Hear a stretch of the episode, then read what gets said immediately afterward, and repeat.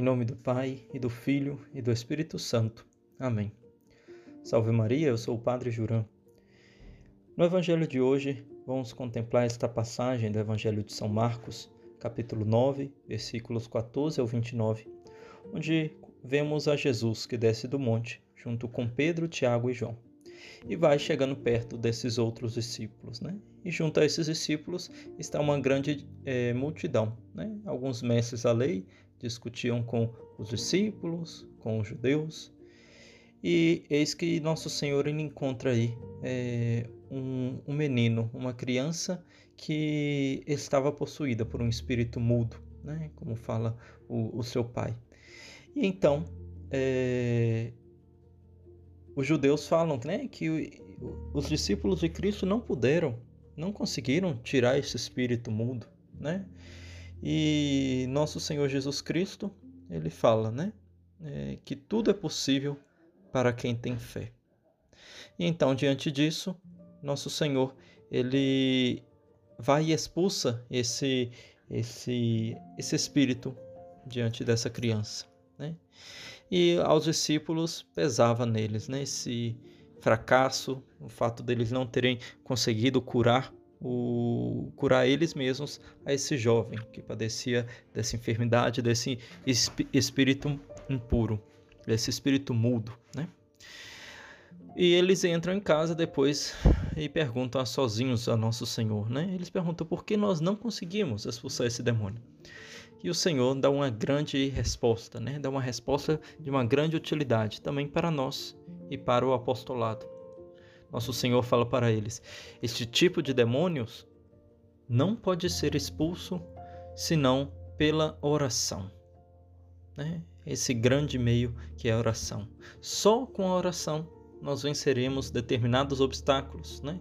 Só com a oração nós conseguiremos superar tentações, ajudar muitos amigos a chegar até Cristo. Né? Comentando esta passagem do Evangelho, São Beda, o Venerável, ele ensina que ele fala que ao ensinar aos apóstolos como deve ser expulso este demônio tão maligno, nos indica a todos como temos de viver e como a oração é um meio para superar inclusive as maiores tentações. A oração não só com as palavras, continua São Beda, com que invocamos a misericórdia divina, mas também aqui oferecemos em obsequio de nosso Senhor, movidos pela fé.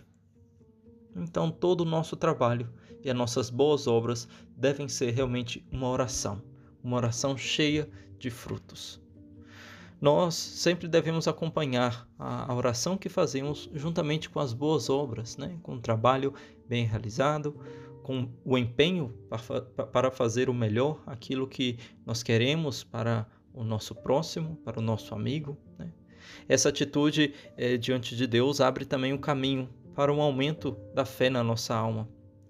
É somente na oração, fala um escritor, na intimidade do, di do diálogo imediato e pessoal com Deus, que abre os corações e as inteligências, onde o homem de fé pode aprofundar-se na compreensão da vontade divina com respeito à sua própria vida e a tudo o que envolve ela.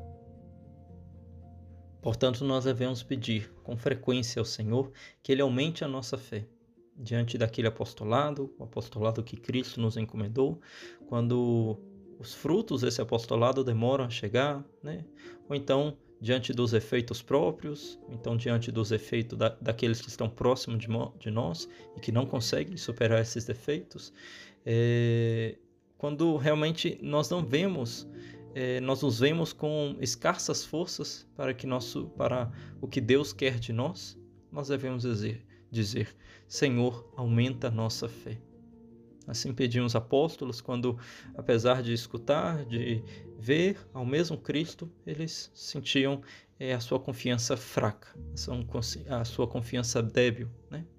E diante disso, nosso Senhor sempre ajuda diante é, dessa debilidade do próximo, nosso Senhor está sempre disposto a ajudar. Portanto, a, a, a, durante o, o dia, o dia de hoje especialmente, e todos os dias, nós devemos sentir necessitados né, de dizer: Senhor, não me deixe sozinho Com as minhas forças eu não posso nada. O pedido desse bom pai do Evangelho deve nos animar hoje, né, a dirigir a Jesus, né, em pedindo uma maior fé. E assim falava São José Maria Escrivá, uma oração a Cristo: Senhor, eu creio. Eu me eduquei na sua fé, eu decidi é, te seguir mais de perto como cristão. Repetidamente, ao longo da vida, eu implorei a tua misericórdia. E muitas vezes também eu pensava que era impossível, né? Que o Senhor pudesse fazer tantas maravilhas no coração de vossos filhos. Senhor, eu creio, mas ajuda-me, é, me ajude, porque eu preciso crer mais, crer de uma maneira melhor. Aumenta a minha fé. E por fim, devemos nos dirigir a Maria Santíssima também, essa nossa oração, pedindo a ela, que é mãe de Deus e nossa mãe, que é essa mestra da fé. Né? Portanto, peçamos à Santíssima Virgem para que possamos cada vez mais crescer em nossa fé. Ave Maria Puríssima, sem pecado concebida. Em nome do Pai, e do Filho, e do Espírito Santo. Amém.